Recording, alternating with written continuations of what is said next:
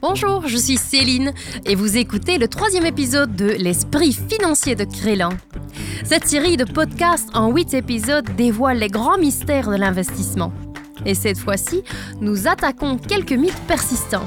Pensez-vous que l'investissement est réservé aux riches Ou qu'il faut être un génie financier pour commencer? Ah, dans cet épisode, nous vous prouvons le contraire. Comme les fois précédentes, nous faisons appel à l'aide de Younes Lemti, économiste en chef de Crélan, et Alain, agent bancaire Crélan. Ensemble, nous examinerons de près ces mythes.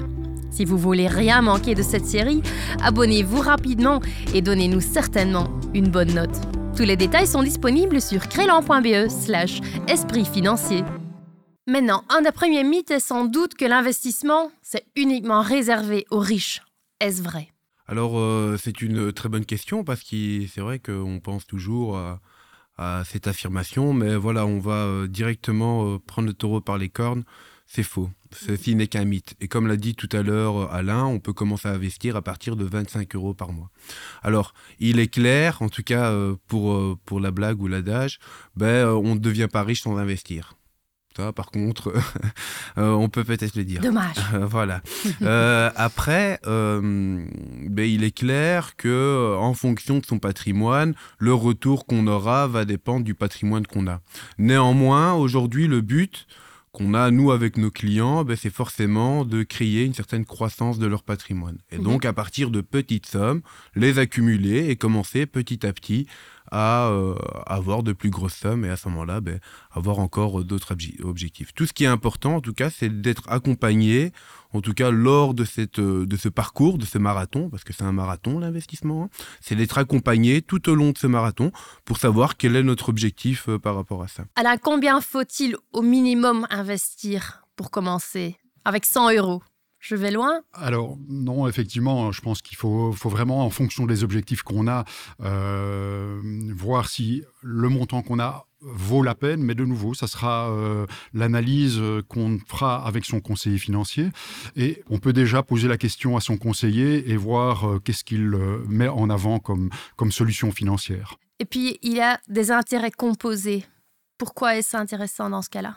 Alors effectivement, euh, on, a évoqué que euh, l'investissement, c'était pour de l'argent dont on n'avait pas besoin. Et mhm. quand on n'a pas besoin de cet argent, eh bien, il faut réaliser le fait que si un portefeuille donné euh, pendant une période donnée produit par exemple un intérêt de l'ordre de 5%, mhm. eh bien, 100 après un an devient 105. Mais l'année d'après, on repart de 105 et pas de 100. Et donc, ces 5% que le portefeuille serait capable de générer annuellement, eh bien, va procurer une espèce de boule de neige qui mhm. fera qu'au terme de 5 ans, de 10 ans, eh bien, le capital aura vraiment euh, cru de manière exponentielle. Ça, c'est vraiment la notion des, intérêts composés qu'il ne faut pas perdre de vue dans, tout investissement. Mhm. Maintenant, si on parle d'investissement, autre mythe, investir, c'est d'office prendre un risque. Younes, vrai ou faux? On va dire que c'est vrai. Mhm. voilà, tout simplement. On va, on va, euh, on va aller dans le vif du sujet. Alors, ce qu'il faut se dire également, c'est que c'est une croyance qui est peut-être excessive, qui est peut-être des fois exagérée. Il faut savoir que, euh, en tout cas, si euh, on, on, vit dans un monde idéal, ben, tout le monde veut avoir du rendement, veut avoir son argent, y avoir accès rapidement, et également, il veut ne prendre aucun risque sur son argent. Ça veut dire retrouver la somme qu'il a, et, etc. Mais bon, c'est un mythe, en effet. Pourquoi? Euh, Tout simplement parce que dans la vie, ben, il y a tout le temps des risques. Par exemple, un exemple très simple, c'est quand vous allez faire du vélo, ben, vous avez aussi des risques. Vous avez des risques de tomber, des risques euh, euh, de casser votre vélo. néanmoins, ça ne vous empêche pas d'aller faire du vélo. Ce que vous faites, c'est que vous essayez de gérer ces risques mmh. en mettant un casque, en ayant une vareuse, des catadiopres, et puis en roulant, ben, en essayant de chercher le contact visuel peut-être avec les conducteurs. Euh, donc vous comprenez très bien, si on fait l'analogie vers les investissements, ben, c'est la même chose. Les investissements comportent des risques, mais il faut les gérer. Mmh. Et à ce moment-là, ben, c'est là encore où intervient votre euh, partenaire, conseiller financier, qui va vous donner les différentes manières et mesures de gérer ce risque. Alors une première manière, ben, on peut rattacher ça au premier mythe, il faut pas être riche forcément, mmh. il faut juste euh, petit à petit euh, créer du capital. Et là, c'est aussi une manière de gérer son risque. Je m'explique. Donc, quand vous investissez, euh, imaginez que vous avez 1000 euros, encore pour faciliter les calculs, et sur un an, vous allez vous dire que vous les investissez en 10 fois. Ben, à chaque fois, vous allez investir 100 euros de ces 1000 euros. Et donc, vous allez acheter à des moments différents. Ce qui va vous permettre des fois d'acheter quand c'est pas cher à un prix bas, mmh. et puis d'autres fois, ben, malheureusement, d'acheter à un prix cher quand les prix sont hauts. Néanmoins, si on fait la moyenne, ben, vous achetez à un prix moyen. Vous arrivez à lisser votre prix. C'est une des manières de gérer son risque. Ça veut dire investir petit à petit. Une autre manière de gérer son risque également, euh, prenons l'exemple encore du vélo, ben on met des vareuses, voilà. Ben une autre manière, c'est euh, par exemple de séparer euh, cet argent sur différentes poches sur euh, différents euh, actifs. Les actifs, euh, par exemple, ça peut être avoir un peu d'or, avoir un peu d'immobilier, avoir des investissements en Belgique, avoir un peu d'investissement sur les États-Unis. Et donc là, on comprend très bien ben, que le risque existe toujours, mais on peut l'atténuer un maximum. Est-ce que ce sont toujours des risques calculés? Ou est-ce qu'on peut être pris par surprise? Alors la définition euh, intrinsèque du risque, c'est son, c'est son caractère euh, surprenant. Mhm. Et donc un risque, malheureusement, il peut être calculé, prédit, mhm. ou en tout cas prévu, mais certains, euh, non. Non.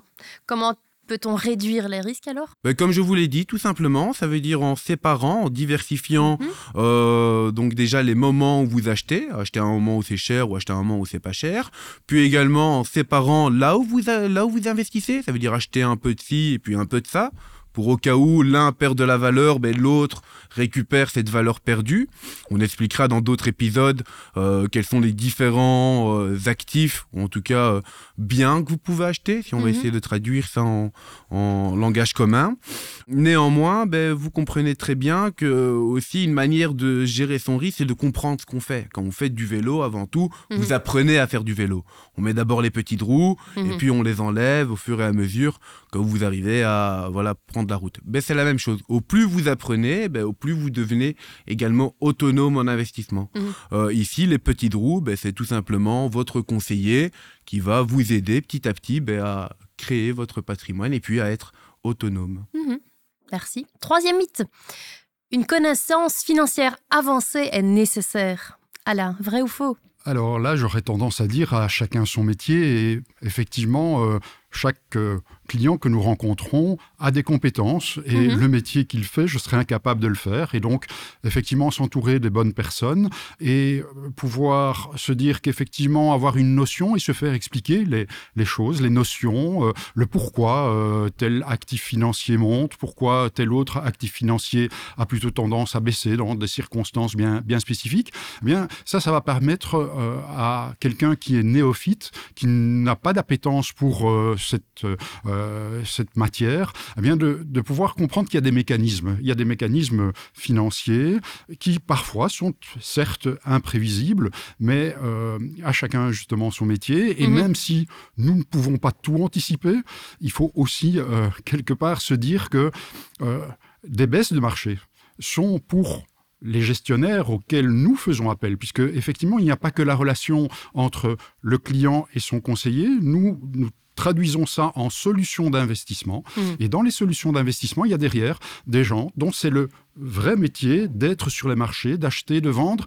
Et moi, j'ai euh, souvent en tête euh, ces phrases dites par des gestionnaires que j'ai eu l'occasion de fréquenter pendant ma carrière, qui disaient, chouette, les marchés baissent, parce que c'est une occasion d'achat. Mhm. Et donc, c'est un peu euh, antinomique par rapport à ce qu'on, nous, euh, on a tendance à faire comme représentation. C'est, on va se dire, zut, ça baisse. Eh bien, non, mhm. c'est des opportunités pour euh, les intervenants de marché, pour justement acheter bas quelque chose qui est dans notre portefeuille et qui va pouvoir prendre de la valeur dans une autre phase de marché. Mhm. Maintenant, comme tu dis, le marché fluctue.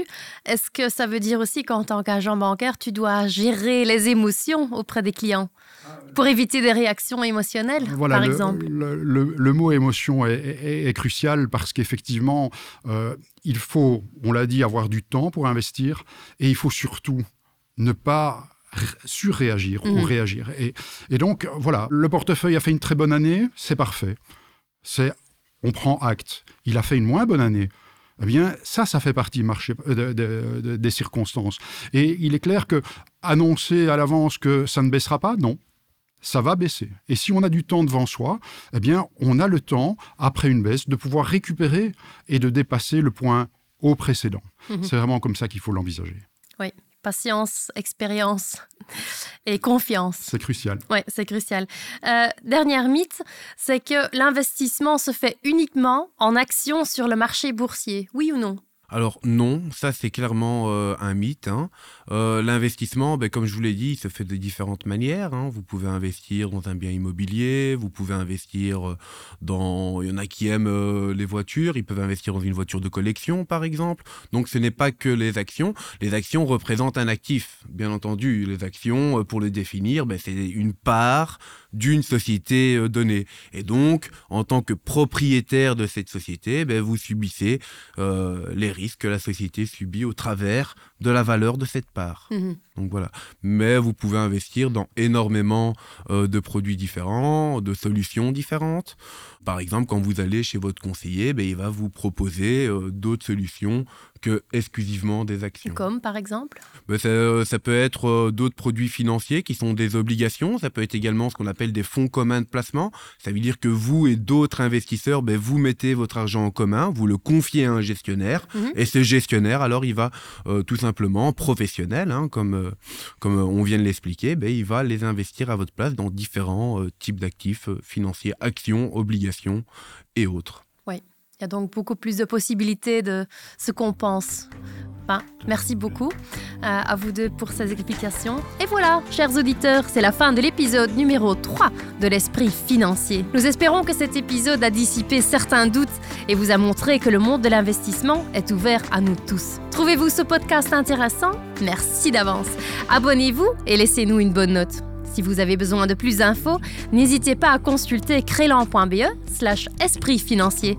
Merci et à bientôt